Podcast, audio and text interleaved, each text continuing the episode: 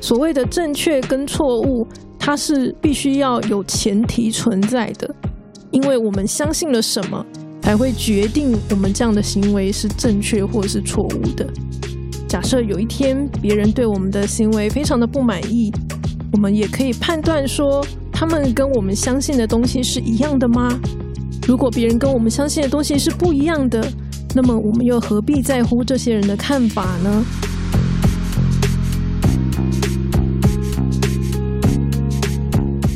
大家好，欢迎收听用逻辑改变世界 Parkes 频道，我是主持人 Simon，你的逻辑分析教练。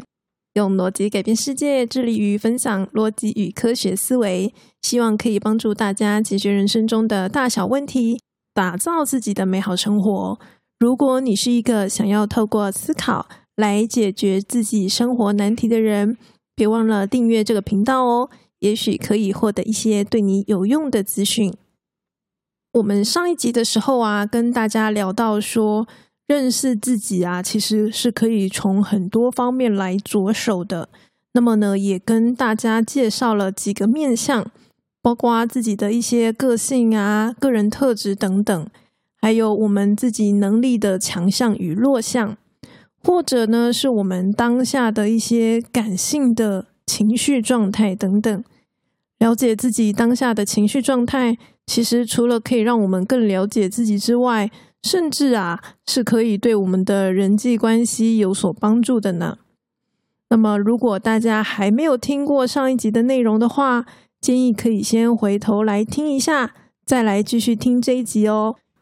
因为这一集就是要来继续跟大家分享后面的一些面向，我们可以从哪些地方来继续着手。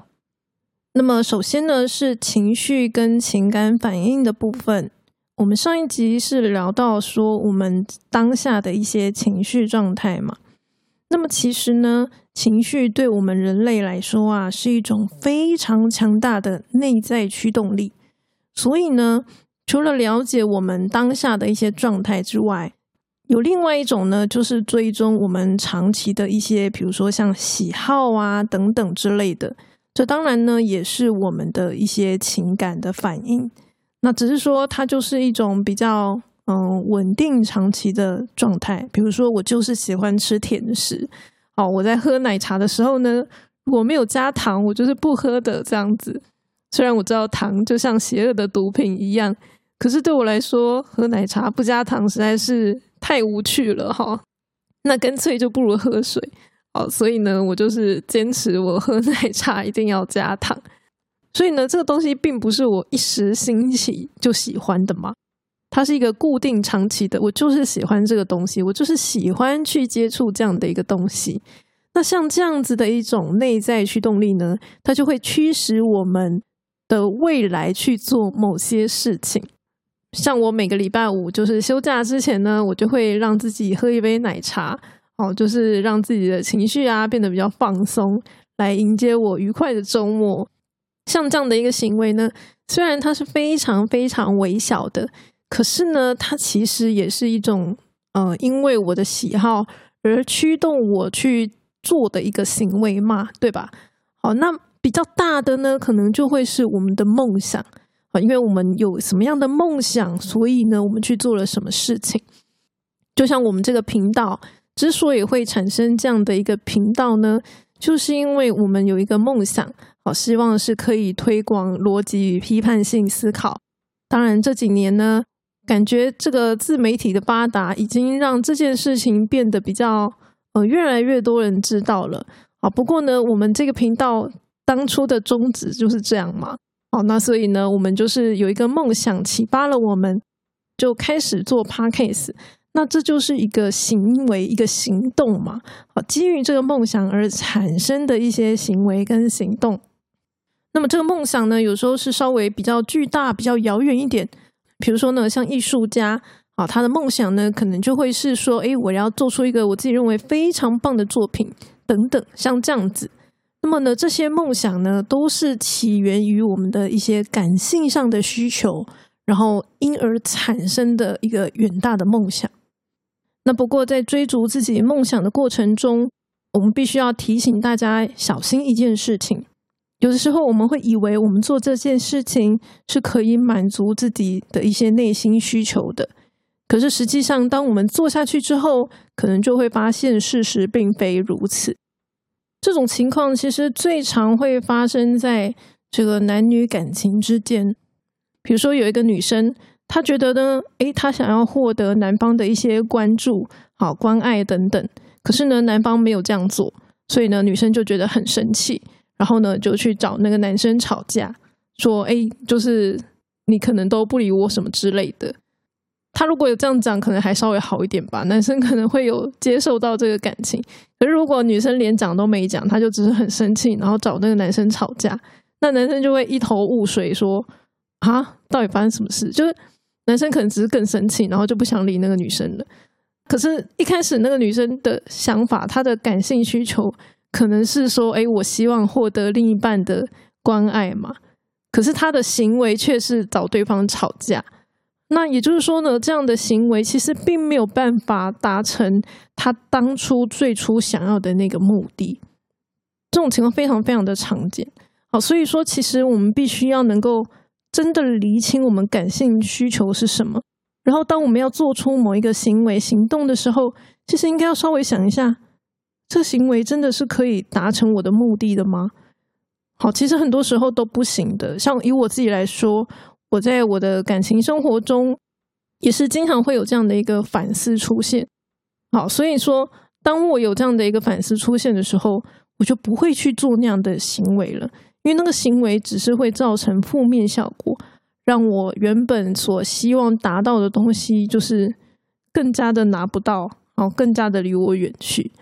哎，所以呢，这个就是需要去提醒大家的部分。除了我们要理解自己的感性需求之外，当我们要进行某些行动的时候，也要去确认这个行为它所带来的后果是不是真的可以满足我们的这些情感需求。所以呢，这边其实就会衔接到我们下一个想要跟大家分享的面向，就是个人信念与个人价值观等等。这个面向呢，其实对我来说。它算是一种嗯，决定我们行为的一个原因。好，所以呢，并不一定单纯是信念或价值观啊，也有可能呢是我们的目标，还有刚刚提到的梦想等等，以及我们对事物的看法，这些抽象的概念，都是我们这个第四个面向想要跟大家探讨的。因为这些东西呢，都是会决定。我们今天为什么要做出这些行为的一些原因，也就是说呢，我再重新解释一次，就是我们今天之所以做出某一件行为或者是事情，一定有某些原因。那这些原因可能是基于我们的价值观、我们的目标、梦想、我们对事情的看法，还有我们其他的驱动力等等。就是某一些原因所造成，我们今天决定要做某一些行为，那这个就是我们第四个面向想要跟大家探讨的。好，不过呢，因为这个原因啊，可能就是非常百百种啦。好，所以呢，我们就是把它放在一起来跟大家做一个分享。首先，信仰、价值观这种东西，我相信大家应该都是比较好想象的啊。比如说，有一些宗教信仰的人，他可能呢就会嗯有一些特殊的饮食习惯。或者是服装穿着等等，啊，这都是因为他们拥有某些信仰。那么目标与梦想这件事情呢，也是很好理解的。因为我今天想要达成某个目标嘛，比如说我刚刚提到的，我今天想要做出一个很棒的作品，满足我自己内在的某些需求。那么这个除了是我的一个梦想之外，可能也是我的目标，所以我就会为了达成这个目标。去做出某一些行为啊，比如说呢，我就会努力的磨练自己的一些技术、技巧、能力等等，来达成这件事。但是呢，这些啊都是属于比较远大的东西，大家也都相对容易理解。可是事实上，小到我们一些很小很小的事物，其实也是都有影响的。比如说，有一些人呐，他是很喜欢捡便宜的，他看到商品打折优惠。不管那个东西他用不用得到，他就会很想要去买，这也是一种驱动力。可是呢，它并不是来自于我们一些远大的梦想啊、目标啊、价值观等等之类的，啊，而是其他的原因。那到底这是什么原因呢？可能是因为这个人他享受捡便宜的这个愉悦感，所以呢，其实他买的并不是那个商品，而是他想要就是买到便宜的那个感觉。就像我刚刚提到，我每个礼拜五都会喝一杯奶茶一样，就是可以放松心情，让心情变好嘛。他如果今天买到了便宜的东西，他心情也会变好。这个刚刚提到了是一种内在驱动力，可是呢，我们很难说这个就是你的喜好，对吧？因为我们通常不会把这个东西称作喜好。你如果问他说：“哎，你是不是就是喜欢买便宜的东西？”他可能还是会否认的。他说：“没有啊，我买这些东西很棒的，啊是不是？”好，所以呢，我们就把这个东西呢放在一个比较中性的位置，就是因为你相信什么，你认为什么样的事物是正确的。其实你就会相对于去执行那样的一些行为，比如说，假设我今天是一个认为负责很重要的人，那么呢，我就会去思考我的责任跟义务到底是什么，然后呢，会去执行相对应的行为。好，在执行这个行为之后呢，就会去反思，说我这样做是不是能够满足我所相信的，我认为这样子是一个负责的行为。像这样的一个过程呢，其实就是我们跟这个世界的一个互动方式，而且呢，这个互动方式是因为我们相信了某些事物，然后进一步的影响我们今天的行为，还有我们的决策到底是什么样子。所以我说这个东西可大可小，可以大到说我们的梦想、愿景、目标等等，也可以小到我今天为什么要去买这个东西。小到一个小东西，我决定买下它的理由是什么？全部全部的东西都是可以去做一个思考的。所以呢，这一个部分的重点就是，为什么我们要做出这样的一个行为跟决策？是什么样的因素影响了我们今天会用这样的方式来思考等等？那么当然啦，如果每一件事情都要这样子思考，是一件非常疲倦的事情。就是我们的大脑呢，可能就会非常的疲累哈，所以呢，也不是说每一件事情真的都要这样子去想。原则上，我会建议大家，就是可以的话，每天就是挑个一到三件事情来想想，说，哎，我为什么会这样子做，或是我为什么会这样子想，这样就可以了。那么，虽然刚刚有提到买东西啦，哦，可是呢，如果今天买东西的价格很便宜。可能我们也不需要花时间去思考了嘛？啊，因为代价是小的，所以我不需要那么多的时间去考虑。可是如果我今天买东西可能是比较昂贵的，那我们可能就要去思考一下，我们为什么要去买这个东西？它对我们的意义到底是什么？啊，类似像这样子，原则上呢，就是挑一些东西来做思考，我们就会越来越了解自己到底是个什么样的人了。我再补充一下，这个东西并没有对错，哦只是说我们要去思考为什么，哦，就是为什么我要做这样的事情，我们必须要有所理解。那么，除了我们今天主动做的事情之外，被动所产生的一些反应跟行为，也是一个可以思考的点哦。比如说，最常见的就是谈论政治的时候，很多人就会觉得很生气嘛。那所以为什么要生气呢？为什么我们的情绪反应会这么大呢？这样真的是对的吗？其实啊，有的时候我也是难免会有这种情绪反应的。但是呢，当我发现自己有这样的情绪反应之后呢，我就会觉得这样是不对的。因为我们在谈论政治的时候，我认为是必须要理性中立来思考的。所以呢，我就会试着去了解自己的想法到底是什么，为什么会有这样的情绪反应。这些东西、这些想法，真的是我想要的吗？啊，做这样的一个反思。当然呢，通常这种被动式的啊，都是因为我们有了某些情绪反应而产生的。那么，要能够冷静的思考，不见得是一件那么容易的事情。所以，通常呢，都会在事情发生之后才来做一个反思。然后呢，我会建议大家可以采用第三人称视角的角度来看待自己。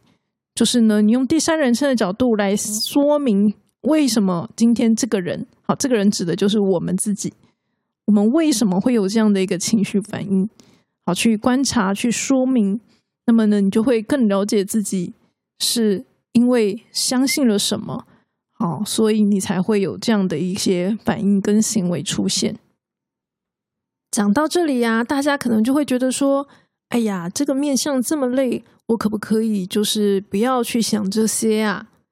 不过呢，有一句话是这样说的：“你的行为决定你是谁。”也就是说呢，对于前面讲的那些，比如说你的个性啊、特质啊、情绪啊等等。老实说，都是比较其次的。我认为第四个面相，对我们每一个人来说，才是最重要的一个面相，因为它会决定我们是不是真正的认识自己。所以，我会鼓励大家，虽然这个面相在思考上面是有一点点辛苦的，不过，如果我们真的希望可以完整的了解自己的话，我们还是必须要尝试的来做这样的一些反思。才能够达成真正了解自己这样的一个目的。那么接下来第五个面向是关于自己身心健康的状态。这个面向啊，其实随着现在文明啊、医学的发达，已经算是有越来越多人开始重视了。其实这个面向呢，也同时关乎到我们前面在谈我们的一些情绪反应。老实说，是有关系的哦。比如说，当我们比较疲倦的时候，这个时候啊，通常呢情绪就会比较不好，可能一点小事呢就会让我们觉得很生气。可是我们是真的生气吗？其实不是的，我们只是觉得累而已。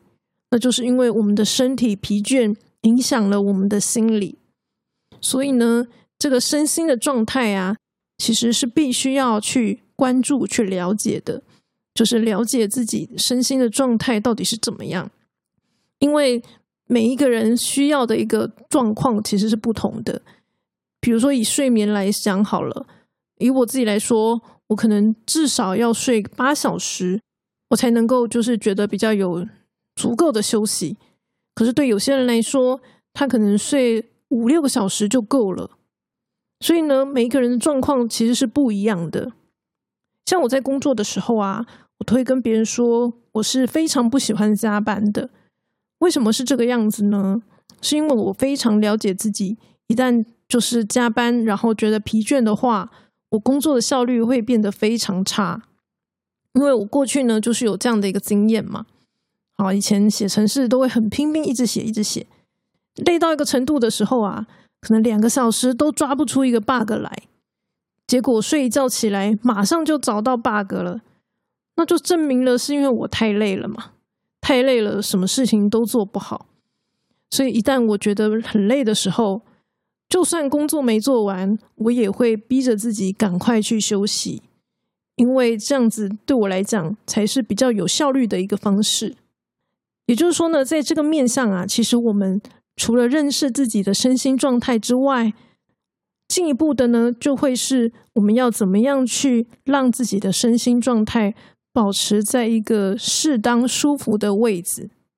以睡眠来讲，这是比较好处理的，就是觉得累，那就休息嘛。那么情绪呢？情绪也是一个。以前我们也跟大家分享过一些怎么样可以让自己情绪比较快速恢复的方式。也就是说呢，这个面向的重点是在于我们要了解自己的情绪状态是怎么样。了解当下状态是怎么样，我们需要的状态是什么？就是什么样的状态对我们来讲是比较舒服的。然后呢，进一步的，我们就可以训练一些技巧或者是方式。然后呢，当自己状态不好的时候，就要能够迅速的回复自己的状态。那么呢，其实，在心理方面呢，我相信大家都是相对来说比较容易注意到的啊，因为毕竟心情不好就是。感受非常的明显嘛，哈，对吧？可是呢，身体不舒服的时候，那个感觉啊，其实就不见得有这么的明显了。所以呢，身体机能呢，其实往往是比较容易被人家忽略的一个面相。可是大家千万不要忘记，身体是会影响我们心理的。所以啊，我们要随时注意自己身体的一些状态，这样子呢，才能够。大家讲的早期发现、早期治疗嘛，好，当然可能如果对年轻的朋友来说，这个部分就比较没有感觉。越是到中年、老年的时候，就会很容易有一些慢性疾病。那比如说像癌症好了，很多人可能发现的时候都已经末期了。为什么会这样子呢？就是因为他们对自己身体是缺乏认识的，并没有去注意到身体对我们所产生的那些警讯。当然，有一些人可能是刻意压抑啦，就像这个做工的人这部影片也有谈到说，就是虽然知道自己的身体有问题，但是因为没有钱，所以不敢去看医生。这当然也是一种可能啦。不过撇除这种情况，还是有很多人是不会去留意自己身体提供的这些警讯的。那么这些都是我们必须要去适时的留意的东西。在这边呢，我还想要跟大家分享一件有趣的事情，就是啊，像我开始重训的时候，有的时候就会被教练操的很惨，运动完啊，都会觉得自己真的是快死了。哦，就是呢，那个身体的负荷啊，非常的大。可是呢，我不晓得是不是因为这个原因，像我这阵子虽然加班加的很累，可是呢，整体来说却也不会说好像自己真的快要不行的那种感觉。原则上还算是有点游刃有余吧。因为每当我加班的时候，我就会觉得，哎，跟这个被教练操的那种疲倦比起来，这都还是小 case。所以说，透过这样的经验，我就会觉得说，当我们自己身体机能就是变得越来越强大之后，真的是可以增加我们面对工作上的挑战呢。那么，这就是关于身心健康状态的一个部分，就提供给大家作为一个参考喽。那么，最后一个面向啊，其实是我们必须要去试图了解，就是别人眼中的自己到底是什么样子的。因为很多时候啊，我们的自我认知跟别人眼中的我们其实是全然不一样的。讲白了一点，就是我们大家都是很自以为的啦，就是我们都自以为自己是个怎么样的人，但是事实上可能不见得是如此嘛。比如说，假设有一个人，他每几个月啊就换一个女朋友，那么别人的眼中可能就会觉得他是一个很花心的人。可是这个人他觉得他对每任的女朋友都是很专情的，所以这个人他可能就会觉得没有我是一个很专情的人。那么像这样子的一个情况，就会产生别人认为的我们跟我们认为的自己是不一样的一个状况。当然啦，我们还是要强调，我们并不会用正确与否来思考这件事情。当我们了解别人对我们的想法，我们可能就会知道说。比如说，他对我的态度为什么会是这个样子？类似像这样的情况，我认为我们是必须要能够掌握的。那当然，如果你今天会觉得说，好啊，那到底是谁讲的是对的？如果你今天想要去验证这个正确性与否，那么就必须要先进一步的思考，你相信的东西到底是什么？因为我们相信了什么，才会决定我们这样的行为是正确或是错误的。比如说，我们今天相信了什么样的道德观，那么我们才会进一步的去决定这样的行为是正确或是错误。所谓的正确跟错误，它是必须要有前提存在的。我们必须要去确认这个前提到底是什么，才能够去进一步的评论这个是正确或是错误，而不是单纯观看这个行为就片面的决定它是正确与否。所以在思考别人的看法的时候，你就会知道说，别人因为相信了什么，所以他今天有什么样的看法。我们自己是相信了什么，所以我们会有这样的一个看法。也就是说呢，两个人相信的逻辑可能是不同的。那么当然，我们是否要调整自己所相信的这件事情，那也是取决于我们今天想要成为什么样的一个人嘛。所以呢，这个也就是回到我们第四个面向讲的个人信念与价值观等等，就是我们到底相信的东西是什么。好，那么参考别人的意见跟看法，就是要去思考，所以别人相信的是什么？为什么他跟我相信的东西是不一样的？我要跟他们相信相同的东西吗？那么以我们这个频道所推广的角度来说，就是。如果我今天做的事情是符合全人类利益的事情，那么我当然就不必在乎那小小一两个人对我们的看法了。好，类似像这样子，就是我们相信的东西是什么，那就是成为我们的前提。然后呢，会决定我们怎么样去做事情。假设有一天别人对我们的行为非常的不满意，然后或者是对我们有一些负面的想法，我们也可以判断说，他们跟我们相信的东西是一样的吗？如果别人跟我们相信的东西是不一样的，那么我们又何必在乎这些人的看法呢？因为我们打从一开始相信的东西就已经不一样啦，我们的前提本来就是不同的。我们只需要去在乎那些跟我们拥有相同信念、看法、想法的人，然后去反思说：诶，他所想的是不是更接近我们所相信的那些事物？所以说呢，虽然我们必须要去参考别人对我们的看法，可是这并不代表说我们必须要全然接受这些想法，而是我们要能够试着了解为什么会有这些想法存在。那么，当我们越了解这些东西的时候，我们就越不容易受到这些东西的负面影响了。我相信，了解自己这件事情，不论是在个人决策或者是追求幸福方面，都是非常重要的。所以呢，我们就花了比较多的时间来跟大家做一个分享。希望我们这边提供的这些面向跟角度，对大家在进行自我探索的时候，可以有一些帮助。那么最后再提醒大家，关于这几个面向比较精简版的内容，我有放在方格子上面，文章的连接也有放在 Show Note 上。如果过了一段时间，大家有点忘记，想要再复习一下的时候，可以去看文章，这样子可能会比较快一点哦。那么今天的分享就先到这里啦。喜欢这集内容的话，就把它推荐给你的朋友吧。如果觉得这个频道内容对你有帮助，也欢迎到方格子订阅更多精彩的内容哦。那我们下次再见，拜拜。